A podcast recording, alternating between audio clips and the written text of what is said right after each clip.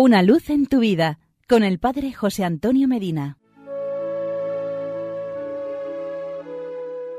Queridos amigos y hermanos, ¿existe una espiritualidad propia del Sagrado Corazón de Jesús?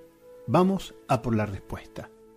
Fue el mismo Señor Jesús quien suscitó en la Iglesia el culto a su divino corazón al comunicarse a la religiosa salesa Santa Margarita María de Alacoc, en el monasterio de la Visitación, en Francia, el 16 de junio de 1675, y lo hizo con estas palabras.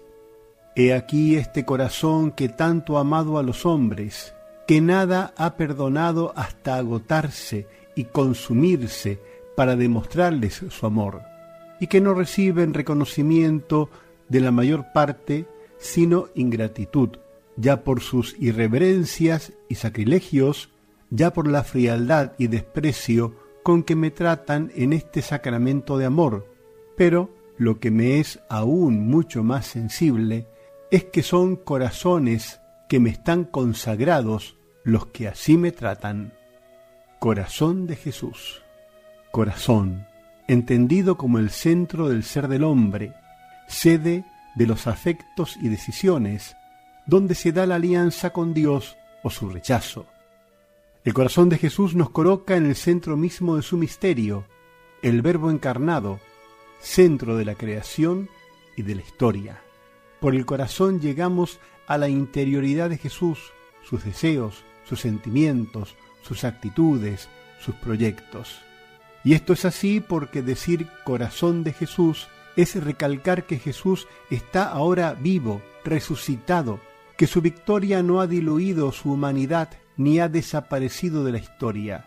Es Jesús resucitado, vivo, de corazón palpitante, que me amó y se entregó por mí, y que ahora es sensible a mi respuesta de amor, porque ahora lleva adelante su obra redentora en la iglesia y por medio de la iglesia.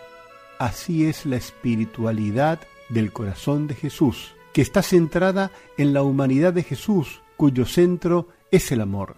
Un amor humano que es revelación y expresión del amor divino, del amor trinitario y del amor loco de Dios al hombre. Se trata, por tanto, no de una devoción caduca, sino de vivir toda la vida cristiana a la luz de este amor humano divino de Cristo resucitado, descubriendo en este amor redentor el centro y el alma de nuestra unión con Cristo, convirtiéndolo todo en una respuesta a ese amor manifestado y comunicado a los hombres por el don del Espíritu Santo.